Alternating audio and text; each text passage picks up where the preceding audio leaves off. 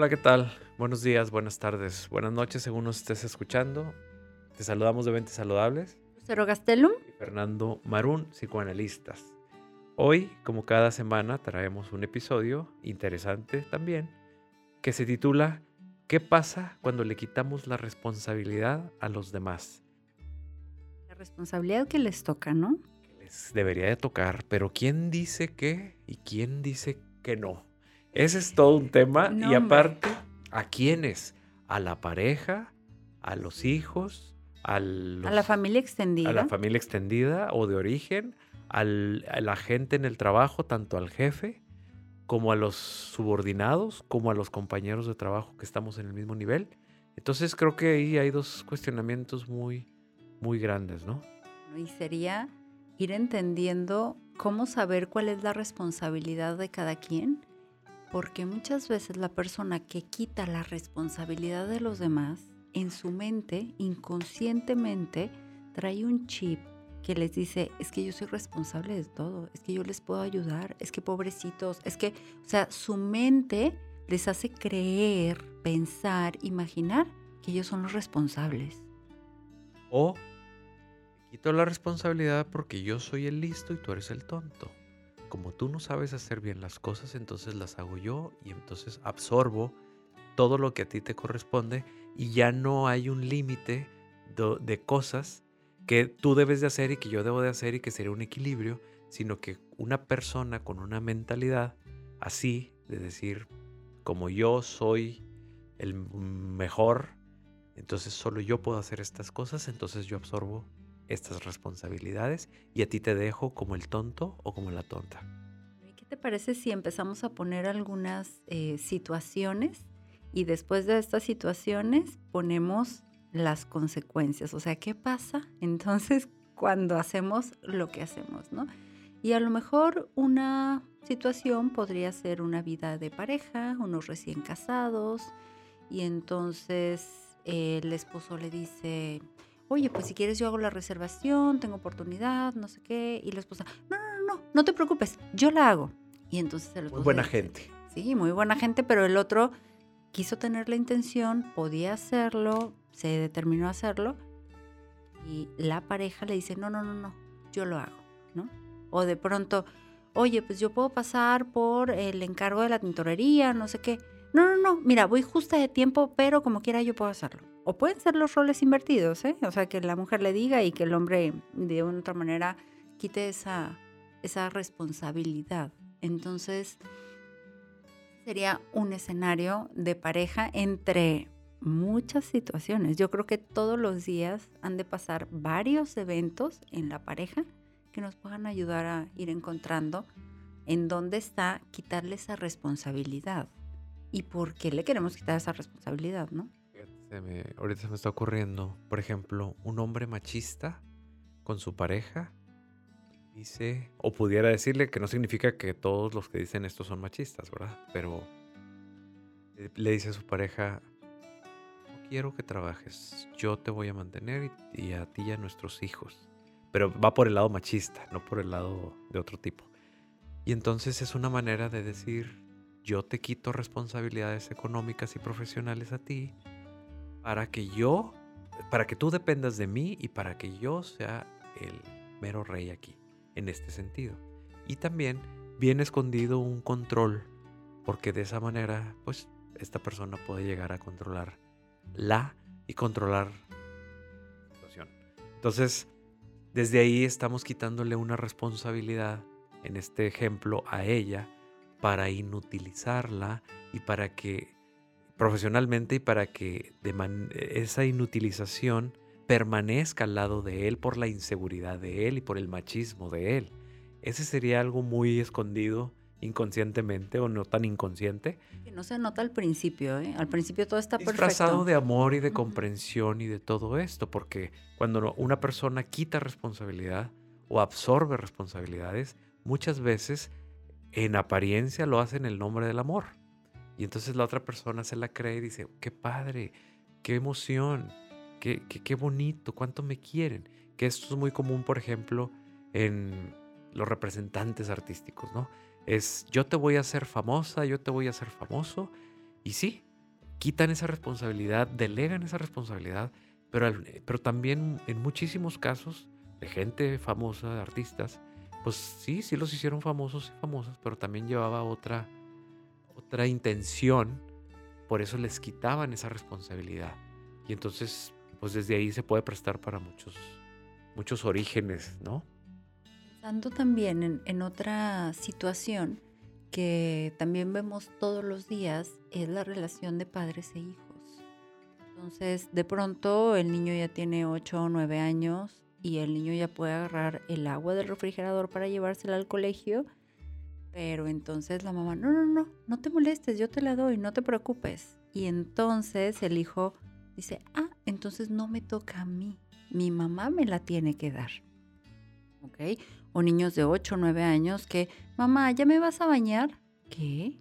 ¿Cómo que ya me vas a bañar? Tienes 8 o 9 años. Pero siempre la mamá ha dicho, yo te baño, no te preocupes. Y le quitan la responsabilidad de hacerse cargo de sí mismo, ya no en la pareja, sino en, en la misma personita que de una otra manera está creciendo y está entendiendo cómo funciona la vida. Y si mandamos estos mensajes, ojo, porque el mensaje es, tú no eres responsable de ti en la vida, yo voy a ser responsable de ti toda la vida. Y entonces creamos un lazo de dependencia y aquí viene la parte de las consecuencias. ¿Qué pasaría con un niño que a los 8 o 9 años lo sigue bañando la mamá? Una justificación podría ser es que como no se sabe bañar bien o como no se talla bien, entonces soy yo quien tengo que bañarlo.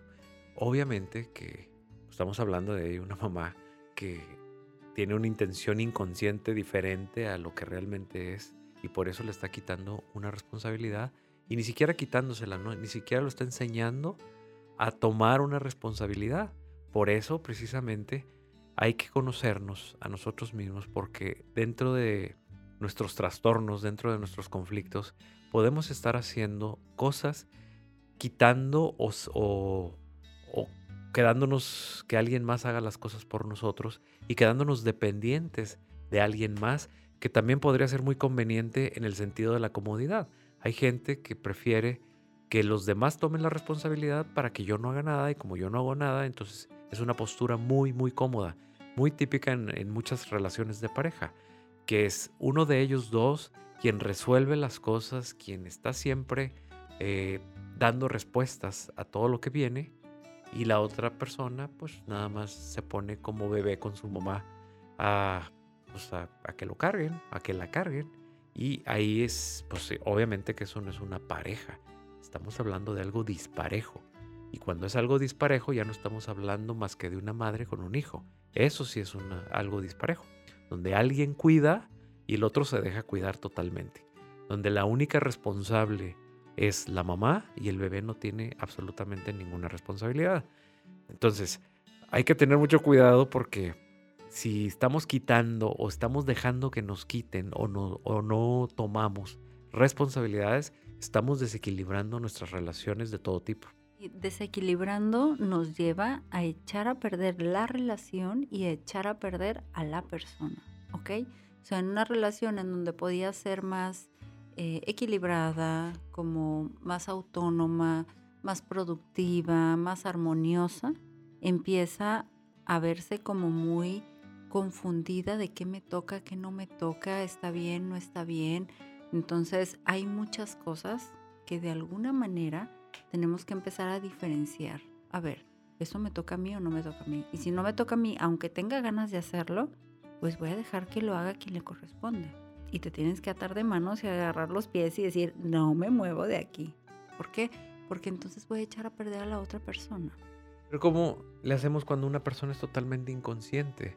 De decir, una mamá, el ejemplo que pone es una mamá que todavía baña al niño, a la niña a los 8 años y que ella asume y cree que eso está bien y nadie le ha dicho lo contrario.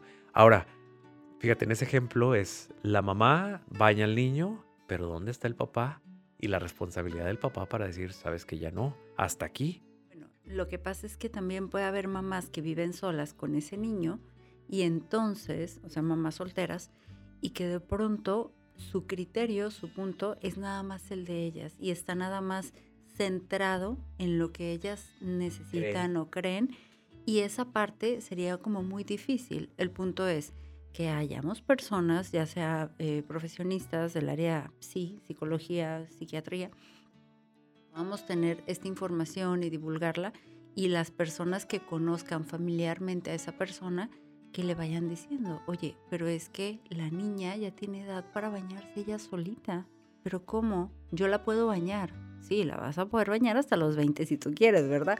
Pero ya puede. Entonces, hay una parte que eh, a mí me, llama mucho la atención y me gusta mucho trabajar con los papás en consulta, que es, ¿qué puede hacer tu hijo ya solo?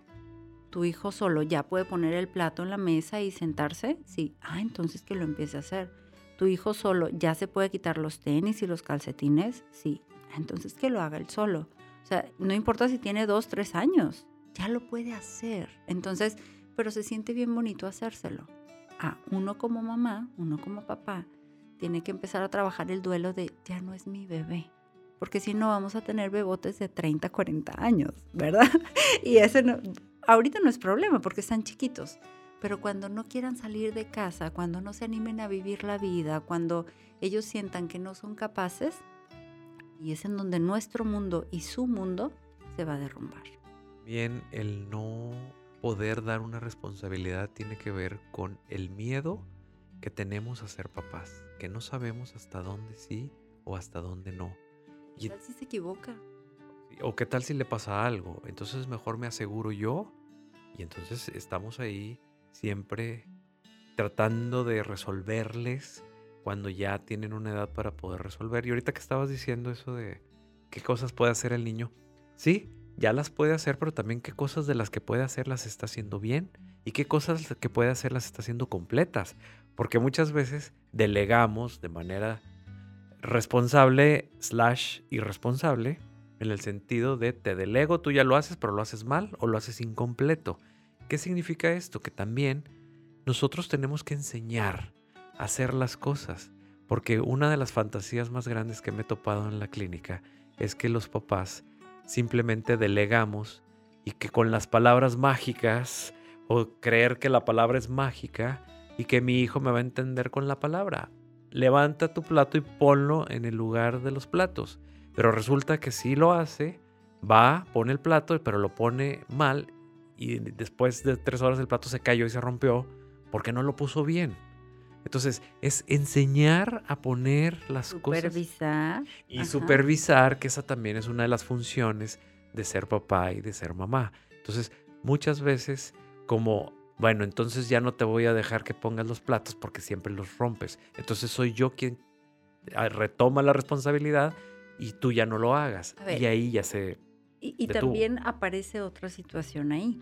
El niño o la niña quiere seguir digamos que no asumiendo esa responsabilidad y que los papás se hagan cargo de los platos, ¿no? O de su plato. Y entonces, de manera consciente o de manera inconsciente, al niño se le va a caer el plato, va a romper el plato, lo va a poner mal y nos va a mandar señales de que no puede.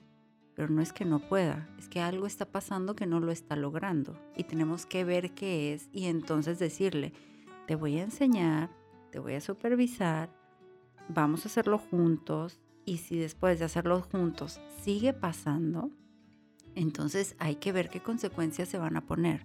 Pero no es... Hay que ver qué está pasando, sí, por qué no aprende, ¿no? Sí, sí, sí. O puede haber algo cognitivo, que por qué no aprenda, puede haber algo emocional de por qué no aprenda. O algo en el papá o la mamá, ¿por qué no puede enseñar? Probablemente sean las instrucciones o, cómo le expliquen al niño y que el niño no está entendiendo. O que no sabemos ser papás también, porque nadie nos enseña. Estamos haciendo... hay error. Y repitiendo lo que aprendimos, más lo que aprendimos, cómo lo interpretamos. Y así, de manera en automático e inconsciente, estamos criando y educando hijos y entonces desde ahí nosotros decimos, no, pues esta responsabilidad sí, esta responsabilidad no. Y ahí mismo nosotros mismos nos estamos limitando. Limitamos a nuestro hijo. Y es de la manera en que nosotros estamos limitando a los hijos, precisamente. Entonces, sí, las responsabilidades son algo que... Sí, bueno, hay gente que es más responsable que otra, pero también... La hiperresponsabilidad tampoco es buena. Claro. no es tan buena y, y, y a veces hay personas que se juntan y se complementan, donde uno es hiper responsable y el otro es hiper irresponsable. Entonces, de esa manera pelean, se enojan, se disgustan, discuten, pero están en el fondo están felices porque así se complementan de manera patológica o de manera enferma, porque a uno le gusta ser controlador y al otro le gusta ser controlado, pero no lo han reconocido conscientemente, por lo tanto se desesperan, pero les gusta. Infelices unidos para siempre, ¿no? Sí, entonces siempre quejándose, pero no cambian absolutamente nada porque eh, tienen mucho miedo también a cambiar una dinámica. ¿Qué va a pasar el día que la dinámica cambie? no saben qué hacer. O sea, no, no han tomado esa otra, ese otro rol, esa otra actividad. O el miedo a perder al otro, porque el día que el otro, que es irresponsable, se haga responsable, puede ser que ya no quiera estar conmigo, o al revés, ¿no? Entonces, eh, por eso no se deshacen tan poco ni tan fácil los vínculos lógicos y enfermos, por ejemplo, en la pareja, o con los padres y los hijos. O sea, no hay papás que están sufriendo porque no quieren o no, el hijo no puede. Pues sí, pero el papá tampoco quiere delegarle una responsabilidad. La primera de cambio ya le resolvió el problema. El hijo se acostumbra y con su inmadurez, pues sigue y sigue y sigue y el papá sigue fomentando y fomentando y resolviendo y resolviendo. Ahora chocaste, bueno, deja pago el choque. Ahora hiciste esto, bueno, ahora deja yo voy y abogo por ti. Ya pasó esto, entonces deja yo voy y hablo con la maestra. Y, y entonces va resolviendo y resolviendo y resolviendo. Y entonces, pues, pero quejándose y quejándose y quejándose de las responsabilidades y de las no responsabilidades del otro. Como complemento o como resultado. Porque la no responsabilidad de un hijo es el resultado de la responsabilidad de un padre o irresponsabilidad de un padre también. Padre de familia. Es bastante pesado, o sea, es bastante fuerte. Y creo que, bueno, hablamos de la parte de pareja, la parte de los padres y también en el trabajo. O sea, de pronto hay jefes que le quitan el trabajo a los subordinados porque no lo pueden hacer bien, porque no lo saben hacer, porque va a traer más problemas, porque entonces, ¿en qué problema va a meter a la empresa? A ver, pero cada quien se encarga de lo suyo. Y si este empleado no lo entrega, pues va a tener un, reporte o va a tener un acta administrativa o, a ver qué, pero va a tener una consecuencia. Y entonces está el jefe desgastándose para que todo su equipo cumpla y está haciendo la chamba de tres, cuatro personas. Al revés, hay subordinados que le hacen la chamba al jefe y están a las 10 de la noche trabajando y eso psicológicamente en una mente saludable no puede caber. O sea, están estresados, están descuidando su vida, están descuidando su familia, están descuidando su salud, están descuidando todo, están estresados, no pueden dormir, se provocan un trastorno del sueño, tienen ansiedad, tienen muchos síntomas con tal de absorber las responsabilidades de un jefe que no, bueno, no es que no quiera trabajar, o a veces, bueno, no quiere trabajar, pero, pero bueno, eh, ellos buscan esto y entonces el jefe se queda cómodo. ¿Cuántas historias no hemos escuchado donde dicen, bueno, es que yo me quedé con todo el trabajo y mi jefe anda de vacaciones o mi jefa anda de vacaciones y nada más me llama para ver cómo van las cosas y yo aquí a las 3 de la mañana trabajando? Eso no es saludable. Es algo está pasando, una responsabilidad, pero es que yo no sé decir que no. Es que me van a correr si no saco adelante la chamba. Entonces ya eso no se llama responsabilidad, se llama un abuso que están ejerciendo de un lado del otro, pero le estamos llamando mi responsabilidad y la irresponsabilidad del otro por más jefe que sea. Entonces eso ya está desequilibrado y mentalmente, psicológicamente, emocionalmente, en cuestiones de salud, tronará. Porque ¿quién va a aguantar ese ritmo de vida? Tanto físicamente como psicológicamente. Entonces, la invitación es, vamos a poner como estos límites imaginarios de qué me toca, a ver cuál es mi responsabilidad. Y cuando te caches haciendo lo que no te toca, trata de ir analizando por qué estoy resolviéndole esto a esta persona, no me toca. Primero delimitar qué son responsabilidades, qué son mías. Fíjate que en las empresas hay un manual, debería de haber un manual de responsabilidades por, de acuerdo al puesto de cada persona. Eso es un ejemplo muy bueno en donde quizás muchas personas que nos están escuchando dicen, oye, yo nunca he revisado el manual de responsabilidades que hay en mi empresa y yo ni me lo sé. Y entonces asumen que deben de hacer esto y esto y esto y esto cuando en realidad le toca al otro. Esa es una cosa. Otra cosa es, yo no sé decir que no, por lo tanto, mientras no sepa decir que no, entonces voy a estar, cada cosa que me den o me avienten, yo voy a tomar esa responsabilidad. Otra cosa es que mi autoestima está tan baja que o soy tan manipulable que tener algún reconocimiento, alguna validación, déjame yo hago todo. Déjame yo hago todo para que me reconozcan y mientras yo le quito responsabilidad al otro y el otro se acostumbra en dos días. Si no es que en uno. No, en dos segundos ya En dos segundos se acostumbra y entonces se desbalancea este, este equilibrio que debería de haber. Pero precisamente porque nosotros no conocemos cuáles son las responsabilidades. ¿Cuándo se habla en la pareja de cuáles son tus responsabilidades y las mías? Generalmente es, bueno, sí hablan, pero son las que creen que existen, no las que de verdad eh, a, nivel profundidad, profundidad pues debería de ser.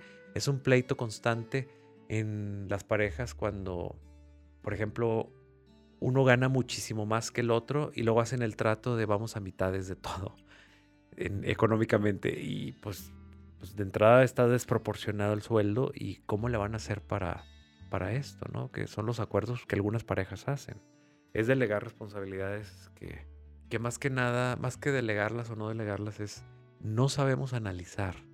Y para poder decir qué me toca, qué te toca, pues tenemos que estar bien entrenados en un análisis. Porque es, a ver, para saber qué me toca y qué te toca, tengo que analizarme a mí, mis límites, al otro, los límites del otro, la realidad y cuando no hay un análisis, estamos fusionados uno con el otro y distorsionada la realidad y ahí ya se hace... Claro.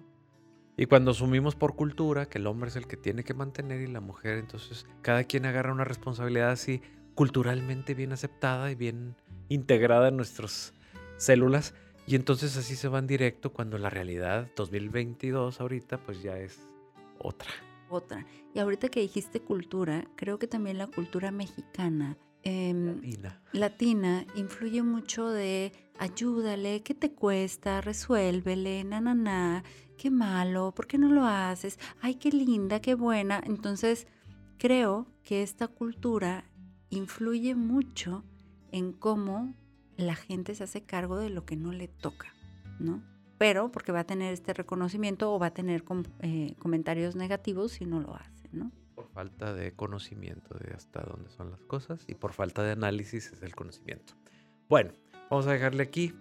Eh, todas las personas que quieran en Monterrey y su área metropolitana una consulta presencial en nuestros consultorios o en línea en el resto del país o el mundo, ¿dónde nos pueden localizar y el teléfono en la página de Facebook? Nos pueden localizar en Facebook en Mentes Saludables o en Instagram en arroba mentes saludables MX. Muy bien, Lucero, muchas gracias. Gracias a ti, Fernando. Hasta pronto.